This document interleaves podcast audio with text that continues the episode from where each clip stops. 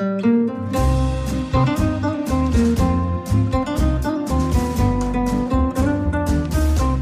sind beste Freundinnen mit Max und Jakob. Schrei ich oder schrei ich nicht?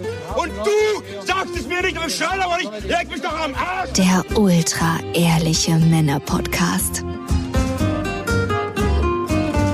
Hallo und herzlich willkommen bei Beste Freundinnen. Hallo. Euer Abführmittel für die Ohren. Mhm. Und heute haben wir natürlich eine Hörerfolge. Das heißt, wir beantworten eure Hörermails, die zahlreich reingekommen sind. Also ihr habt uns diese Woche wieder so richtig schön durchpenetriert. Richtig anal genommen. Wirklich, da kamen Nachrichten rein. Unglaublich, unglaublich schön. Auf Facebook, Insta sind wir natürlich für euch am Start. Oh, wir haben jetzt gar keine Rezension rausgesucht. Doch, ich habe eine rausgesucht, klar. Wirklich? Natürlich. Hau mal raus, das Ding. Wir haben jetzt übrigens über 1000 Bewertungen. Juhu, jetzt brauchen wir nur noch die 10.000 Instagram-Follower. Was ist dann? Was brauchen wir denn? Äh, nix brauchen wir. Ja, ja, aber dann passiert auch überhaupt nichts. Und zwar von, die haben mich ein bisschen, also normalerweise tun mir die nicht so weh, aber die haben mir schon ein bisschen weh getan. Ach, bitte jetzt hau raus. Von M-O. Ich habe mir jetzt mehrere Folgen angehört und verstehe trotzdem überhaupt nicht, was das Konzept sein soll. Geschlechter. Geschlechterklischees ohne Ende. Keine interessante oder gar kritische Selbstreflexion.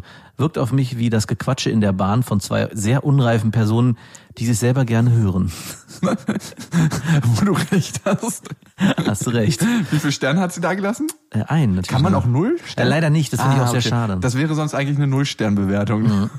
Ja, danke für deine Meinung. Es hat uns verletzt. Ich glaube tatsächlich daran, dass wir erst im nächsten Leben vielleicht mal positiv aufeinandertreffen werden. Also von meiner Seite auch in diesem Leben schon, aber Ich finde es ein bisschen schade, dass sie nur ein paar Folgen gehört hat, weil ich glaube auch, es gibt eine gute Rechtfertigung dafür, dass wir am Anfang so scheiße waren. so scheiße waren und ich glaube, wir, wir erst im zweiten Schritt werden wir besser. Ach Quatsch. Rechtfertige dich nicht Ich für dein altes Ah. Ich. Also auch das, was du damals gesagt hast, hat seine Berechtigung und es ist Absolut. okay. Absolut. Politiker versuchen sich da immer so rauszuwinden. Nein, nein, ich will mich auch gar nicht rausreden. Alles ist gut. Aber ich glaube, viele tun sich einen Gefallen daran, wenn sie später anfangen und dann zurückswitchen wieder an den Anfang. Sozusagen als Prequel die ganze Sache. Also so Benjamin Button-Style? ja, genau, rückwärts.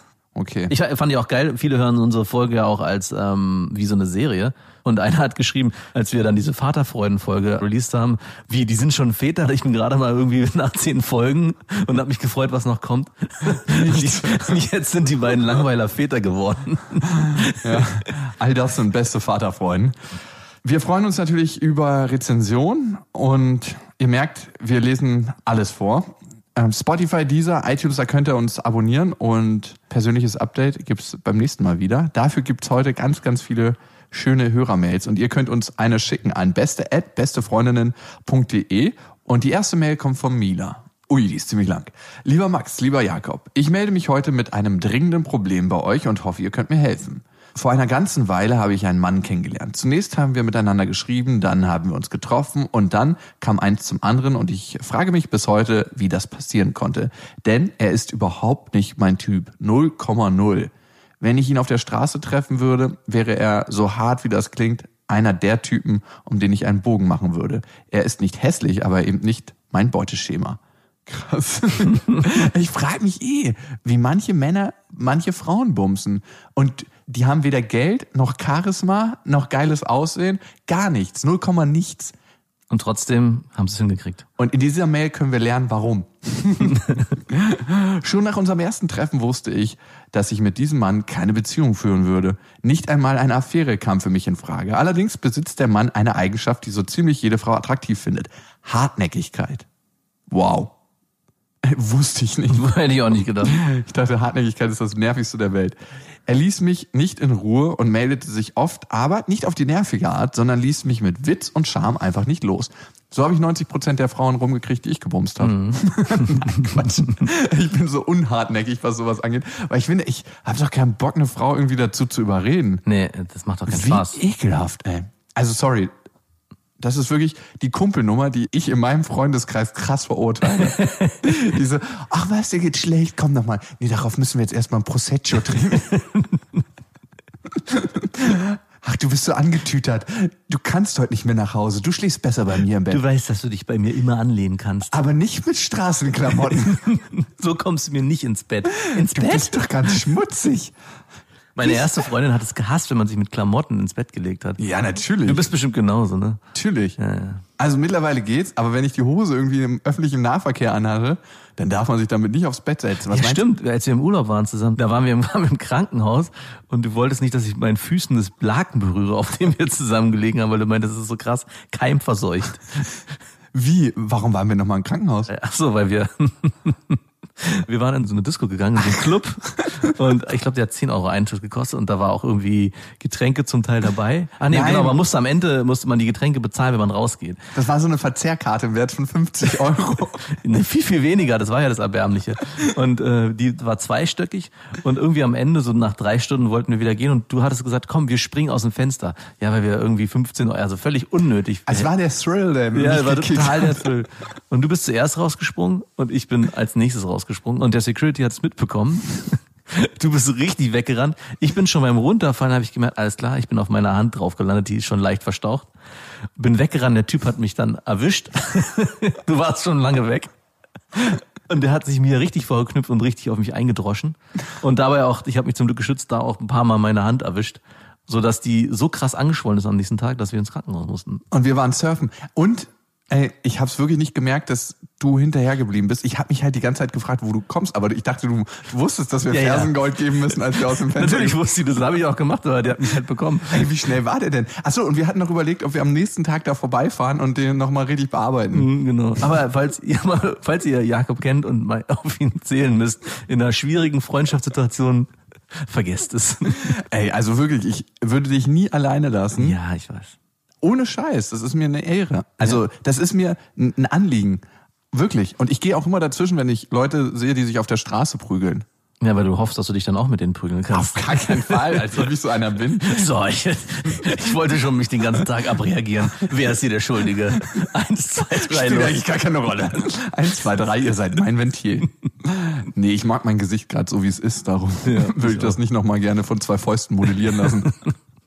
Außerdem, das geht eigentlich immer auf die Zähne, ne? Ja, ich- so eine das- richtige Schlägerei. Du, ganz ehrlich, wenn man sich prügeln könnte, ohne dass die Zähne in Mitleidenschaft gezogen werden, dann hätte ich es in der Vergangenheit wahrscheinlich auch ein paar Mal, nein, nicht forciert, aber zumindest mich darauf eingelassen. Aber ich habe immer so Angst, dass mir die Zähne rausfliegen. Ist auch eine Form von Kontakt, ne? Ist eigentlich die letzte Form von Kontakt. Ja. Ich glaube, Männer, die sich prügeln, also ihr kennt ja diese besoffenen Männer, die sich irgendwann prügeln in der Disco, das asozialste, was es gibt. Also wir mussten uns einmal wehren, weil wir, also der Typ stand ja neben dir und er hat dir eine richtige Kelle gegeben. Ja, die Geschichte war die, dass wir, ähm, glaube ich, in der Lobby, der Hotellobby, haben wir zwei Frauen angesprochen, die er vorher schon so angegangen ist. Und die waren aber so genervt von dem, dass sie dankbar waren, dass wir kamen und haben sich sofort zu uns gewandt. Und der war, glaube ich, so sauer, der ist dann noch abgedampft. Und wir sind dann mit den Mädels, haben wir was getrunken, sind dann später runter und der hat uns verfolgt oder beziehungsweise hat er uns später in der Disco wiedergesehen und glaube ich, die Situation hat ihn so aufgeregt, dass er dann zuschlagen wollte. Und das war im Alkoholrausch, ist das entstanden und äh, mich hat's erwischt. Du hast dich weggeduckt. Ja, ich hab's halt aus dem Augenwinkel gesehen, dass er eine Kelle rausholt. Und ich weiß nicht mehr, wie ich's gesehen habe, weil der, ich war ja auch schon richtig angetrunken und ich habe nur gesehen, dass da so ein Schwinger von rechts kommt, habe mich weggeduckt, aber ich habe nicht mehr gesehen, dass du halt genau hinter mir standest und du hast ihn halt volle Breitseite abgekriegt. Voll auf die Nase. Und ich habe einfach nur gesehen, wie du so, so kurz mal in dich zusammengesackt bist. Und ja, dann haben wir ihn ja ähm, zur Rede gestellt. Und das war, glaube ich, ganz heilsam für alle. Am Ende hat sich der Typ auf jeden Fall noch bei dir entschuldigt und ich hatte das Gefühl, er meint das auch so. Ich hatte das Gefühl nicht. Ich glaube schon. Ich fand, ich finde es immer wichtig, in Frieden auseinanderzugehen. Und ich finde, das möchte ich nochmal betonen, ich finde es richtig asozial. Man erkennt eigentlich asoziale Menschen am Prügeln. Also Menschen, die sich nicht mehr mit Worten wehren können, die prügeln sich. Aber ich finde auch, es gibt Situationen, Oder werfen Bananen. oder werfen Bananen.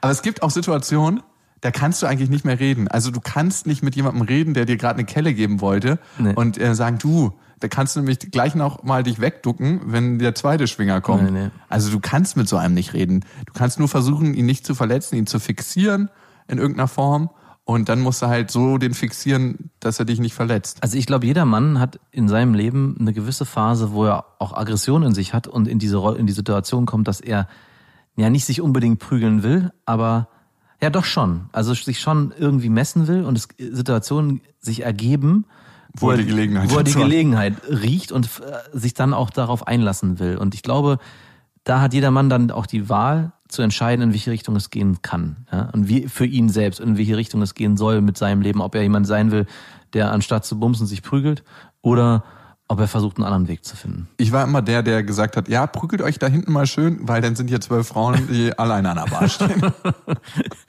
Hier, hier fehlt Testosteron an der Ecke. Hier kann ich ein bisschen, bisschen sprühen. ja, komm, das waren auch immer die krassen Trottel, die sich Ja, geprügelt haben, natürlich. muss man einfach so sagen. Also die frustrierten, naja, gut. Es ist auch immer was Hässliches. Also, aber es ist die letzte Form des Kontakts, ne? Wenn ich keinen Kontakt mit einer Frau kriege oder Ja. Mit irgendjemand anderem, dann verschaffe ich mir diese Form des Kontakts, weil es ist immer noch Kontakt. Es ist auch sehr intim. Also sich jemanden so zu nähern, ist auch eine Form der Intimnäherung. Also ganz, Ja, voll. man bleibt zwar krass bei sich, aber näher. Ist auch sehr kann, intensiv. Ja, näher kannst du nie eigentlich keinem kommen, außer beim Sex, so erschreckend es ist. Und es gibt ja so eine Pyramide. Ich weiß nicht, ob es eine Bedürfnispyramide ist, es ist aber eine Hierarchie. Jeder Mensch will geliebt werden, aus Mangel daran beachtet und bewundert und aus Mangel daran gehasst und verachtet. Das heißt, wenn ich dieses geliebt nicht kriege und dieses bewundert, dann gehasst und verachtet. Und das ist ganz gut einzuleiten mit einer Schlägerei. Ja. Also man wird nicht nur von denjenigen, mit denen man sich prügelt, gehasst, sondern auch von den anderen. Und ich habe ja lange Kampfsport gemacht. Und das Komische ist, wenn du mit jemandem im Ring dann kämpfst, wenn du merkst, dass beide in irgendeiner Weise die Regeln eingehalten haben und fair gekämpft haben, du hast eine sehr intime Beziehung mit dem, weil du dem körperlich meist sehr nah war. Wart ihr danach auch immer duschen und es ging dann direkt weiter. Ja, ja, genau. So wie wir gerade hier. Nur in Boxershorts. So, ich weiß gar nicht, wie wir drauf gekommen sind. So, Na, wir waren bei den dreckigen Laken. So fing die Geschichte an. ey, fuck, sind wir abgeschweift. So, jetzt geht's weiter hier mit der Mail. Übrigens ein- eine Hörermail-Folge, falls es noch keiner mitbekommen hat. So, jetzt geht's weiter. So kam es dazu, dass wir uns weiter sahen und regelmäßig Kontakt hielten, obwohl er in einer weit entfernten Stadt lebt. Irgendwann besuchte ich ihn dort und lernte die Stadt zu lieben, nicht aber den Typen. Ich habe ihn ein halbes Jahr zappeln lassen und habe nicht mit ihm geschlafen. So viel zum Thema Hartnäckigkeit. Aber nicht aus Berechnung, sondern weil ich innerlich so hin und her gerissen war. Mein Verstand sagte mir, ich soll es lassen, ich empfinde doch gar nichts für den Typen, du betrügst ihn damit und vor allem dich selbst. Mein Herz wollte ihn aber für seine Geduld und seinen positiven Charakter belohnen. Wow. Hat deine Muschi ein Herz? Ich Mein. Schwanz hat keinen. Unglaublich, wie sich diese Argumentation auch so zurechtgelegt hat. Auf einmal. Ja, wirklich, ey. Muss man wirklich sagen, dass du dich hier richtig krass selber belügst. Du willst dir das am Ende noch schönreden, aber man kann daran erkennen, dass du psychologisch gesund bist, Ja. weil man versucht, sich Scheiße am Ende immer noch schön zu reden, wenn man psychologisch gesund ist. Da bin ich auch ganz stark drin. Jemand, der in einer starken Depression ist, der würde die ganze Situation anders beurteilen. Also ist ein, ein, ein positives Zeichen, könnte man sagen. Obwohl ich selber die Sache anders bewerten würde. Irgendwann geschah es dann und ich war im Nachhinein nicht so sicher, ob es nur ein Mitleidsfick war. Fakt ist aber, wir verstanden uns danach immer besser und besser. Es fühlte sich so an, als sei der Druck rausgenommen. Ja, war er ja auch. Ich schenkte ihm so viel Zeit, wie ich der Meinung war, ihm Zeit zu schenken. Wir trafen uns nur dann, wenn ich das wollte. Manchmal sagte ich Treffen ab oder ich schob irgendwie eine Ausrede vor. Ich erzählte so gut wie nie von mir und hatte plötzlich immer etwas Wichtiges vor, wenn ich seine Familie oder Freunde kennenlernen sollte. Ganz nach allen Regeln der Seelenfickerkunst. Das Ganze läuft nun schon fast zwei Jahre und mittlerweile sagt er mir in ausgewählten Momenten, dass er sich in mich verliebt hat und sich dieses Gefühl jeden Tag ein bisschen steigert. Gelegentlich macht er mir Komplimente, die bei anderen Frauen vermutlich für Herzrasen sorgen würden. Das Einzige, was ich aber dabei fühle, ist Yes Strike. Wieder ein Ego-Streichler. Wenigstens bist du nicht angewidert von diesen Dingern. Aber da erkennt man schon was, finde ich, an dieser Mail. Er ist dein kleiner Selbstbewusstseinsbuzzer. Und das hatte ich auch eine ganze Weile. Frauen, wo ich immer wusste, da kann ich hinfahren zum Bumsen. Und da kann man sich so, ein, so eine kleine Spritze abholen, so ein kleines Selbstbewusstsein. Wenn es mal wieder ganz klein war bei mir selber. Bei ihr abzwacken und bei sich selber. Einspritzen. Aber das hilft nicht auf Dauer. Versteht mich nicht falsch, ich mag den Typen. Er ist genau derjenige, mit dem man sich nachts seine Pizza in den Ofen schiebt und bei zwei, drei Gläsern Wein über Gott und die Welt philosophiert. Aber mehr ist er eben einfach nicht. Nun zu meinen Fragen an euch. Wie werde ich den Typen auf möglichst sensible und galante Art und Weise wieder los, ohne ihn zu sehr zu verletzen? Hattet ihr das auch schon mal, dass euch eine Affäre zu nahe ging? Oder habt ihr immer rechtzeitig die Reißleine gezogen? Richtige Seelenficker ziehen viel, viel zu spät die Reißleine. Ja. Mit Absicht. Also Ist doch ihr auch schon passiert schon. Ja, längst. voll. schon Nach zwei Jahren? zwei Jahre. Also, Bitte. also wenn es eine Rubrik Seelenficker der Woche geben würde, dann hätten wir hier einen. auf jeden Fall. Hätte man nicht gedacht, dass es als erstes an eine Frau geht, aber geht an dich? Ja. Also Gratulation. Mila, du bist die Seelenfickerin der Woche, auf jeden Fall. Okay, jetzt zu den drei Möglichkeiten, diese Beziehung Wir wollen sie mal so nennen. mit dem Typen zu beenden. Variante A. Ich sage ihm einfach ganz gerade raus, dass ich nicht das für ihn empfinde, was er für mich. Diese Variante fällt aber eigentlich für mich raus, denn dafür habe ich einfach nicht den Mut. Er würde mir vermutlich unterstellen, ich hätte ihn in den letzten zwei Jahren nur etwas vorgemacht und hätte damit sogar recht. Er würde mich mit meinen eigenen Fehlern konfrontieren. Wow.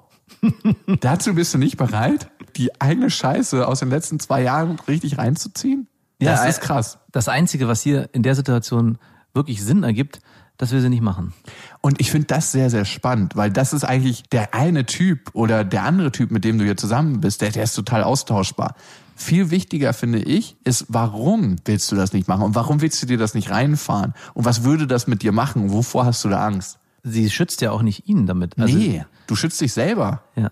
Also, also sagt sie auch, sie ist zu feige dafür. Aber warum ist sie zu feige dafür? Eigentlich ist es ihm verdammt nochmal schuldig. Nach zwei Jahren, also ich kann mich an keine Seelenficker-Geschichte von dir erinnern, die zwei Jahre ging. Respekt, ey. Vor allem auch so. Also natürlich wurde der niede. Der hat ein halbes Jahr gebraucht, dich flach zu legen. Da hatte der jedes Mal bei den letzten 15 Treffen davor eine dicke Lanze in der Hose. Also der, der denkt, er, das läuft alles auf eine Beziehung raus, die langfristig zu mehr führt. Also ich vermute, er denkt, das ist eine, die sehr viel Zeit braucht, sich wirklich festzubinden. Und, wow, aber er stellt sich, Häschen. ich glaube, er stellt sich schon vor, dass da irgendwann auch, was weiß ich, Familie etc. entstehen könnte. Ich glaube, das Wichtigste ist wirklich, sich deine Angst, die dahinter steckt, anzugucken. Und die Angst heißt nicht, ich will den Typen nicht verletzen. Die Angst heißt, warum will ich mir die Reaktion von dem Typen nicht reinfahren? Mhm. Und was könnte die mit dir machen? Und inwieweit zerstört die deine kleine Zauberwelt, die du aufgebaut Vor hast? allem, das Gespräch wird sich nicht innerhalb von zehn Minuten abhandeln lassen. Der wird sie in ein sehr, sehr langes Gespräch verwickeln, in dem er viele, viele Fragen haben wird, auf die sie dann die Antworten geben muss, wenn sie sich traut, diese zu geben. Und das ist, glaube ich, das eigentliche Problem, dass sie nicht weiß, wie sie ehrlich sich gegenüber diese Antworten ihm geben soll. Vielleicht hast du dir das auch die ganzen Jahre oder die zwei Jahre schön geredet und du musst dir selbst gegenüber dann ehrlich sein und auch dich wirklich fragen, warum habe ich mich auf diesen Typen eingelassen? Warum habe ich mit dem gebumst? Obwohl das A nicht mein Typ ist und B, ich eigentlich vielleicht auch nicht 100% Bock hatte. Welche Bedürftigkeit habe ich da in mir befriedigt? Und ich würde da weggehen von richtig und falsch, sondern ich würde mir einfach mal angucken, was ist da in mir, was das gebraucht hat. Und ich finde es nicht verwerflich oder so oder schlimm, sondern ich finde es einfach spannend und das kann ein Selbstexperiment werden. Und damit wird Variante B und Variante C eigentlich hinfällig. Dürfte ich die trotzdem noch hören? Variante B. Ich eigne mir eine Charaktereigenschaft oder etwas ähnliches an, von dem ich weiß, er hasst es und würde damit nicht klarkommen. Oh Gott, ey, wie mühselig. Bitte nicht. Also ich hatte ja auch mal überlegt, als ich damals in so einer langen Beziehung war, da habe ich mir immer eingeredet, wenn ich mich von dieser Frau trenne, dann gehe ich einfach fremd und dann ist das Problem gelöst. Ich baue mir so eine kleine Welt auf, in der ich den Handlungen vollziehe, worauf sie so sauer auf mich ist, dass ich gar nicht mehr den Schritt gehen muss. Im Prinzip ist es das. Sie versucht sich dann ein Luftschloss zu bauen, in dem sie selber eine Eigenschaft annimmt und er am Ende dann sagt, so möchte ich mit dir nicht mehr zusammen sein. Das Schlimme, was passieren wird, denke ich, ist, dass er ihr verzeihen wird, Ja, und sich noch viel stärker in sie verlieben wird. weil sie den Fehler zugibt. Ja, und ich meine, man muss sich auch fragen, was ist da in ihm, dass er unbedingt dich haben will, obwohl du ihn ja eigentlich sehr offensichtlich zurückweist. Und das haben viele Menschen in sich, dass man immer auf den steht, der einen eigentlich zurückweist oder auf die Frau, wo man denkt, so, oh, bei der habe ich jetzt keine Chance. Das ist der eigene Mangel, der im Gegenüber gespiegelt wird. Und manche Menschen gucken gerne in diesen Mangelspiegel. Ich auch. Ich auch. Und Variante C, meine bevorzugte Variante, das schreibt sie, nicht ich. Ich ziehe einfach einen Cut, kurz und knapp. Ich besuche ihn in seiner Wohnung. Wir haben noch einmal ein paar schöne letzte gemeinsame Stunden. Geil, Abschlusstext, super, gefällt mir. Und ich ziehe dann, während er auf der Arbeit ist, auf, du musst aus Berlin kommen, ähm, bei der Arbeit, ne, seine Tür hinter mir zu und ich gehe. Ich weiß, das ist die feigste und dreckigste Variante, aber einfach auch, weil ich mir ein Hintertürchen auflassen würde. Was meint ihr? Welche Variante ist die beste oder habt ihr vielleicht noch eine ganz andere Lösung? Liebe Grüße, Mila. Also der letzte Satz mit dem Hintertürchen heißt, dass sie diese Sache auch eigentlich noch gar nicht so richtig beenden will. Für mich hört sich das zumindest Ja, so an. voll. Darum, der einzige Weg ist, um da Klarheit in die Situation zu bringen, du musst dich mit dir selber auseinandersetzen, dich fragen, welchen Mangel oder welchen geglaubten Mangel in mir stopft dieser Typ? Was glaubt mir eigentlich nicht wirklich selber? Und das ist es immer. Ich glaub mir eigentlich nicht selber. Und wenn du das gefunden hast, dann findest du auch eine klare Antwort darauf, auf Variante A, B, C oder auf Variante D, mit ihm über das zu sprechen, was dich angetrieben hat, die letzten zwei Jahre mit ihm Kontakt zu haben. Weil ich glaube, am Ende wäre das die ehrliche und richtige Antwort. Und Warum bin ich mit dir zusammen Ja. gewesen und warum will ich mich jetzt von dir trennen? Ich glaube, das ist am Ende eigentlich Plan D, der Plan, der es sein muss. Und das ist eine Möglichkeit für dich, über dich hinauszuwachsen, glaube ich. Also, ich glaube, das ist eine krasse Wachstumsmöglichkeit, diese Variante. Ja. Aber es braucht erstmal eine innere Reise und zu gucken, wo ist der alte Schorf und Eider, den man da abkratzen Ja, muss. vielleicht ist sie auch noch nicht bereit dafür. Es ist auch ein mutiger Schritt, den sie da gehen muss. Ja, dann äh, bummst ein bisschen weiter, Mila. Viel Spaß dabei auf jeden Fall. Okay, die nächste Mail, die kommt von Emily. Und bei Emily ist es ein bisschen längere Mail. Ähm, die hat einen Typen an Silvester kennengelernt. Der Typ war 26 und sie hat ihn im erweiterten Freundeskreis kennengelernt und die haben den ganzen Abend geflirtet. Und sie hatte ein ziemlich scharfes Kleid an und dann haben die so eine Art Krimi-Dinner gehabt und dieses Rollenspiel haben die weitergeführt.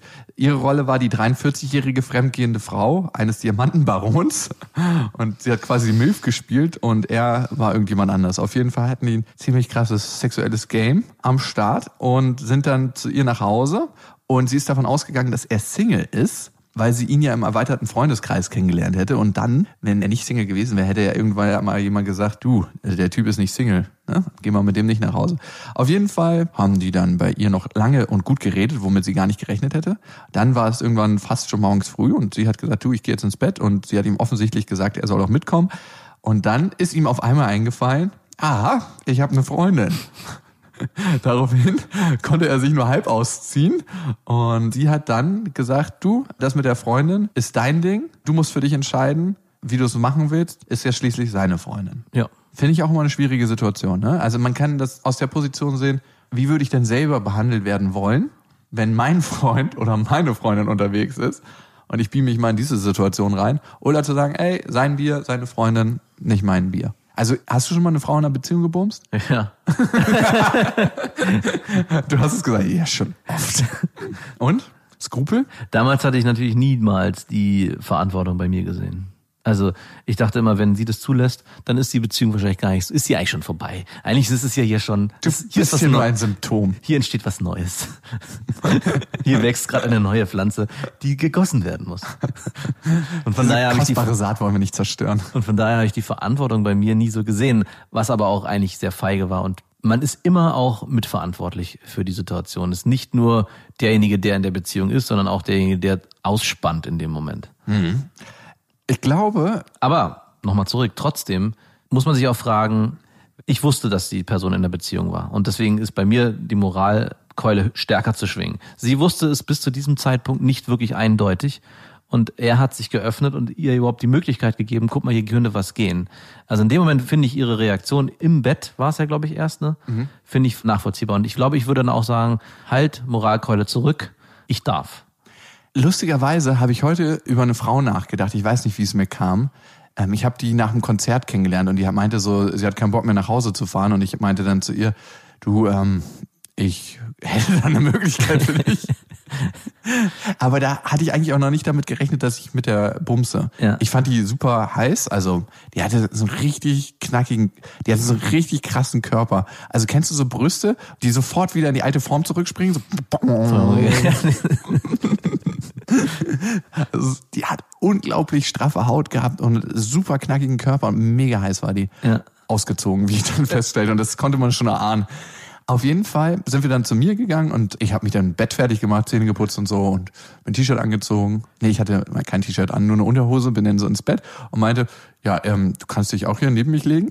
Und ich wollte eigentlich nicht unbedingt mit ihr schlafen, Ja. weil ich finde das irgendwie blöd.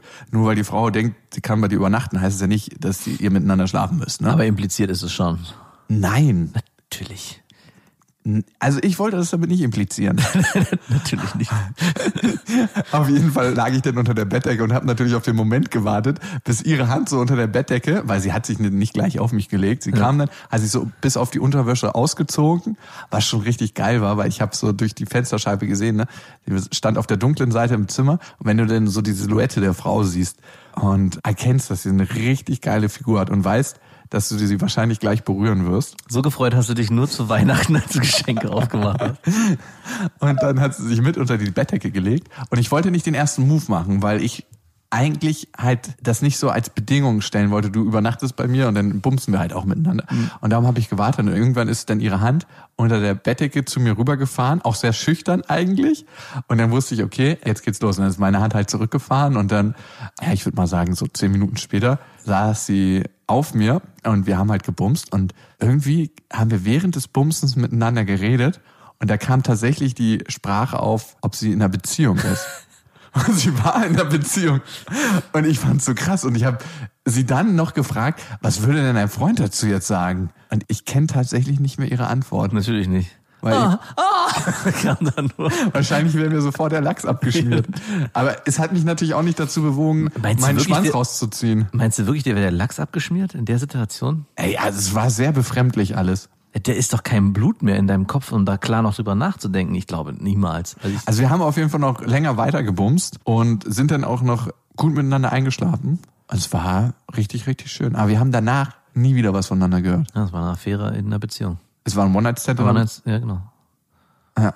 Aber auch da die Situation, du wusstest es nicht vorher. Ich meine, warum entsteht diese Situation dann im Bett? Aber hätte ich mir als ihr Freund gewünscht, dass ich dann während des Bumsens aufgehört hätte? das ist eine gute Frage. Nein, wir können an dieser Stelle nicht weitermachen.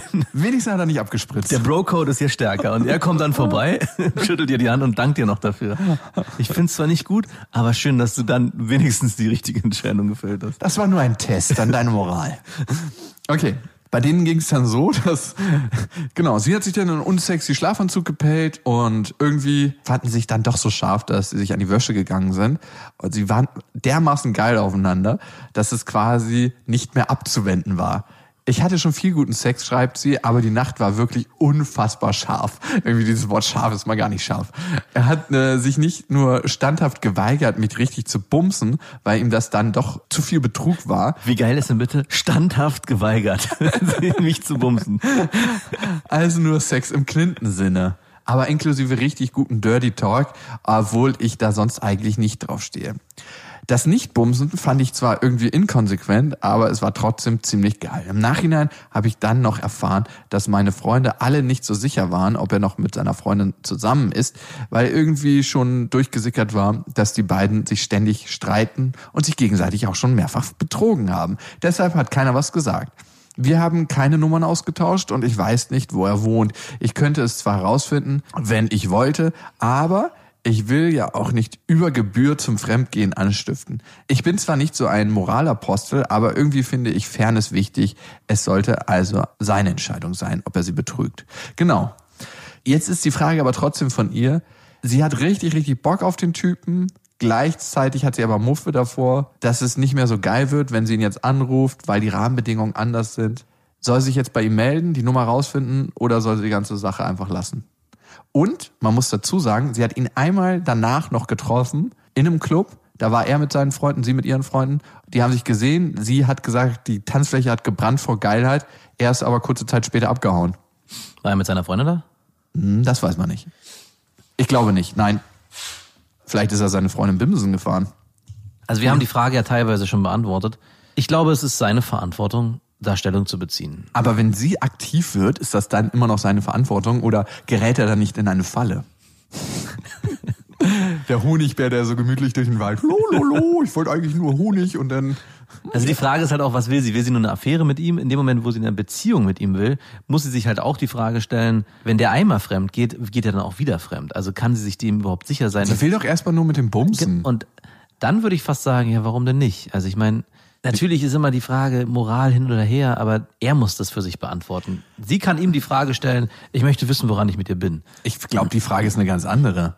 Hat der Typ überhaupt noch Bock, sie zu bumsen? Weil dann hätte er es wahrscheinlich bei der letzten Gelegenheit gemacht. Na, vielleicht ist die, war aber auch sein, sein Verantwortungsbewusstsein oder sein schlechtes Gewissen so groß, dass es in der Situation nicht machen wollte. Wow, und dann soll man ihn immer wieder herausfordern, dass es endlich mal irgendwann klein ist und der Schwanz hart genug, dass er sagt, okay, ich habe kein Blut mehr in meinem Gehirn, jetzt bumse ich die doch.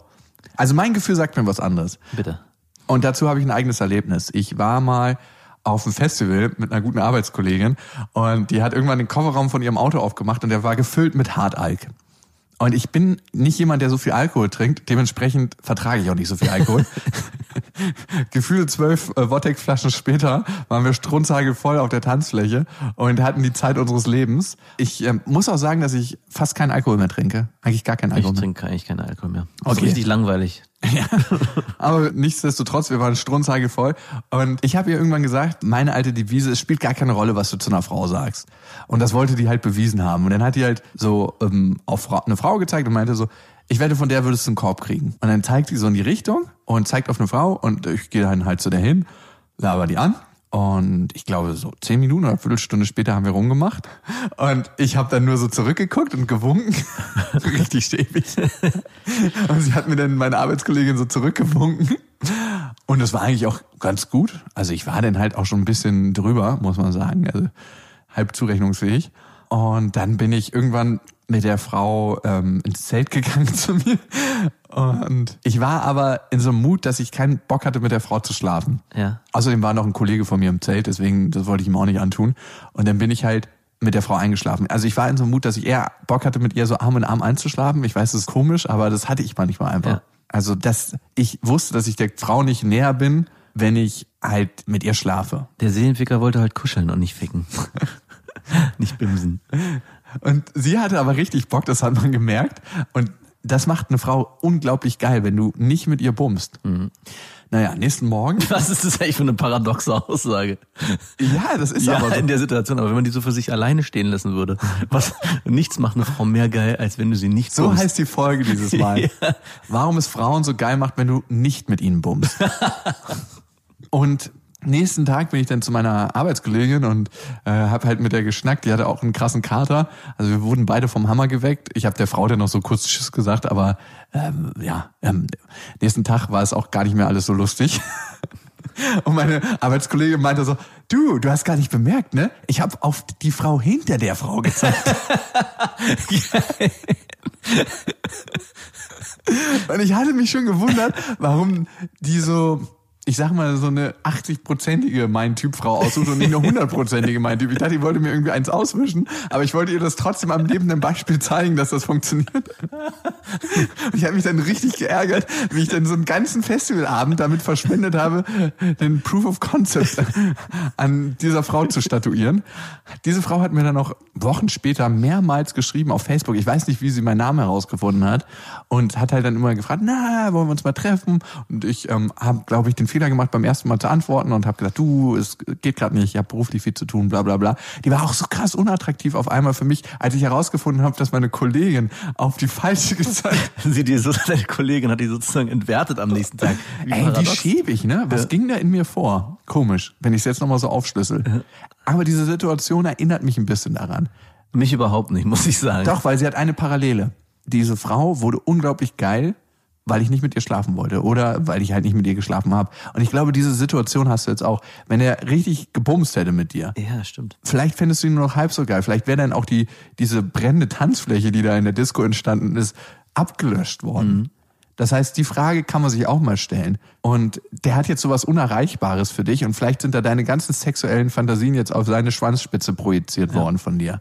Und ich glaube, dass wenn der Typ dich bumsen will oder wenn es zum Sex kommen sollte, muss es auf natürlichem Wege entstehen. Das heißt, es kann nicht so forciert sein, so ich rufe ihn jetzt an, ich telefoniere ihm nach oder ich schreibe ihm. Das wird nicht laufen. Also ich hatte auch zwei, dreimal überlegt, als ich eine richtige Durchstrecke hatte, ob ich diese Facebook-Frau nochmal anschaue.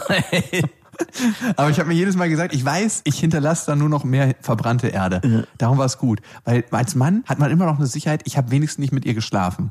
Weil man weiß, man öffnet eine Frau auf eine ganz bestimmte Art und Weise, gerade in dieser Situation, in der ihr seid, wenn er mit ihr schläft. Und vielleicht fühlt er sich einfach auch dir gegenüber verantwortlich, dass er diese Büchse der Pandora nicht öffnen möchte. Okay. Emma schreibt, Ihr hattet ja mal gefragt, wie Sex mit einem Gynäkologen ist. Und sie schreibt, wie Sex mit jedem anderen Mann auch. Besonders amüsant war in meinem Fall, dass er einen sehr großen Penis hatte und ich danach etwas blutete, was er mit den Worten kommentierte, oh, was ist denn da los? Habe ich was kaputt gemacht? Das ließ mich fachlich etwas an seiner Kompetenz zweifeln. Geiler Typ. Der wirkt wie, wie so ein Grobmotorik. Oh, was ist denn hier los? Der war wahrscheinlich an der einzigen Uni, wo die Zulassung zum Gynäkologenstudium über die Penislänge definiert wird. Das ist ein richtiges Brecheis. Da hast du auch nicht viel von. Wenn du so einen richtigen Unterarm in der Hose hast, den du halt immer nur zur Hälfte versenken kannst, bringt einfach mal gar nichts. Vor allem als Gynäkologe. Moment, da muss ich jetzt mein spezielles Werkzeug rausholen. Ich habe mich auch immer gefragt, ein Kumpel von mir ist ja Gynäkologe, ob der einen hochkriegt bei manchen Frauen, wenn so eine richtig, der sieht auch relativ gut aus, ist auch mega krass durchtrainiert und ist auch ein Charmeur vom Herrn. Also der hat gebumst, was das Zeug hält in seiner Karriere. Und ich glaube, jetzt macht er im anderen Bereich was, aber der hat auf jeden Fall lange in der Gynäkologie gearbeitet. Drei Jahre sogar. Und ich habe mich immer gefragt, wenn so eine richtig heiße Frau reinkommt, ob er das geil findet oder ob man da einfach so bei der Sache ist. Weil in meinem Beruf, wenn ich auf eine richtig geile Frau treffe, dann weiß ich, naja, und wir sind im Beruf, aber trotzdem, das ist eine geile Frau. Ja. Und das weiß man doch als, auch als Gynäkologe, oder? Aber ich glaube, es ist nochmal eine andere Situation. Ich glaube, es verliert sehr, sehr viel Sexualität, äh, auf dem, sobald die auf dem Gynäkologenstuhl sitzen. Also ich weiß du? nicht, meinst du, hier geht da richtig einer ab? Ich habe mich das immer gefragt. Ich glaube nicht. Vielleicht ist ja gerade jemand, der zuhört und der kann schreiben an beste.bestefreundinnen.de. Ihr könnt eure Sprachnachrichten auch dahin schicken und wenn euch doch eine geschriebene Mail lieber ist, macht das gerne dorthin, wie ihr möchtet. Und zum Schluss vielleicht noch zwei Gedanken. Einmal, ich habe letztens ein super interessantes Gespräch gehabt mit jemandem, der ganz, ganz lange in einem Entwicklungsland als Arzt arbeitet. Und das ist ein sehr, sehr konservatives Entwicklungsland. Und ich habe ihn gefragt, was ist die beste Entwicklungshilfe, die du betreiben kannst? Weißt du, was er gesagt hat? Ah. Die Bildung von Frauen. Hm. Weil sie auf der einen Seite den demografischen Wandel, den wir haben, also man geht davon aus zum Beispiel, dass sich die Population in Afrika verdoppelt in den nächsten 30 Jahren und in anderen Entwicklungsländern auch, dass das eingedämmt wird, weil eine Frau, die gebildet ist, kriegt statistisch gesehen weniger Kinder. Ja, macht Sinn. Und eine gebildete Frau erzieht andere Söhne. Ja, macht auch Sinn. Und ich fand das so einleuchtend. Und ich habe mich in dem Moment gefragt, warum wird so oft ein Krieg angezettelt, wo man eigentlich bei tausend anderen Kriegen, die man geführt hat, schon weiß, das bringt am Ende so wenig. Und wenn man mal diese ganzen Milliarden nehmen würden, in Afghanistan waren es beispielsweise 1200 Milliarden, die allein seit Anbeginn der Amis in Kriegsgüter reingepumpt wurden und verschossen und zerbombt wurden. Wenn man dieses Geld nehmen würde, was könnte daraus entstehen? Wahrscheinlich nur Gutes. es ist so krass eigentlich, wenn man sich das durch den Kopf gehen lässt. Und deswegen habe ich mir gedacht, ich will auf jeden Fall mehr Projekte unterstützen, die Bildung von Frauen in Entwicklungsländern unterstützen. Und es muss ja nicht nur in Entwicklungsländern sein, aber generell, dass das so ein krass wichtiges Thema ist. Ja. Und das andere, das hast du mir geschickt und das fand ich ähm, ziemlich inspirierend. Das war Fred Rogers, das ist so ein Typ in den Medien, der macht Kinderfernsehen, ne? Hat gemacht, der, der lebt schon nicht mehr. Okay, hat gemacht in Amerika. Und eigentlich habe ich oftmals nicht so eine hohe Meinung von Menschen in den Medien. Schön. Wie selbstironisch. Nein, ich habe eigentlich, finde ich, super viele Sachen, die in den Medien passieren, einfach der allergrößte Schrott. Zeitverschwendung, Beste Freundinnen. ja. Aber es ist teilweise auch krasse Verdummung, wo du dich fragst, können die Leute auch noch selber nachdenken? Aber Fred Rogers, der hat irgendwie für sich eine Art gefunden, ich glaube, die hatte er einfach schon immer, mit Kindern umzugehen, die unglaublich positiv ist und die einen krassen Mehrwert hat. Und der hat bei den Golden Globes, glaube ich, eine Rede gehalten. Und die meisten Reden sind ja so, oh, ich danke meiner Family, bla bla bla. Und du denkst dir, ja, habe ich schon tausendmal gehört, kann man vorspulen. Aber der hat einen krass schönen Gedanken eingeführt und diesen Gedanken habe ich mir dann selber mal gegönnt. Und er hat gefragt, wenn du jetzt heute daran denkst, wer du bist und dann an die Person denkst, die dich am meisten geprägt hat und dich zu dem wachsen lassen hat, was du heute bist, wie dankbar wird die Person darüber, dass du ihr das mitteilst? Und wie schön ist das eigentlich, das auch mit der Person zu teilen? Und wenn man sich jetzt mal darüber Gedanken macht, wer dich zu der Person werden lassen hat, wer daran mitgewirkt hat, weil das warst nicht nur du alleine. Nein. Das ist eigentlich ein super schöner Gedanke. Wer war es bei dir, würdest du sagen? Ja, meine Mutter. Krass. Bei mir warst du es in den letzten Jahren ganz besonders? Ach so, du gehst, bleibst du so aktuell? Nee, ich, ich, ich, ich würde gern mehrere Personen Ach so, auch machen. okay. Und? Ich dachte, ich darf nur eine nennen bei dem Quiz. Nee, kannst nennen, wen du magst. Und es war tatsächlich äh, mein Vater. Ja. Und ich glaube, ich werde es ihm mal in der nächsten Zeit sagen, wenn ich ihn mal wieder sehe. Ich tue mich gerade schwer, es meiner Mutter zu sagen, weil ich ja auch, weil ich gerade merke, ich habe viel, viel Negatives auch von ihr bekommen und das zieht mich auch immer wieder runter. Ich habe es ja auch ein paar Mal hier angesprochen, Ein, zweimal. ein, zwei Mal. Aber wenn ich jetzt so drüber nachdenke, ist auch all das, was ich heute bin, zu ja mehr als 50 Prozent aus ihr entstanden. Und mit diesem Gedanken entlassen wir euch in die Nacht, in den Tag, in den Mittag, egal wo ihr gerade seid, bei der Arbeit, beim Bimsen, beim Jäten von Unkraut in der Küche oder am Wickeltisch. Bis dahin, wir wünschen euch was. Das waren Beste Freundinnen mit Max und Jakob. Jetzt auf iTunes, Spotify, Soundcloud, dieser YouTube und in deinen schmutzigen Gedanken.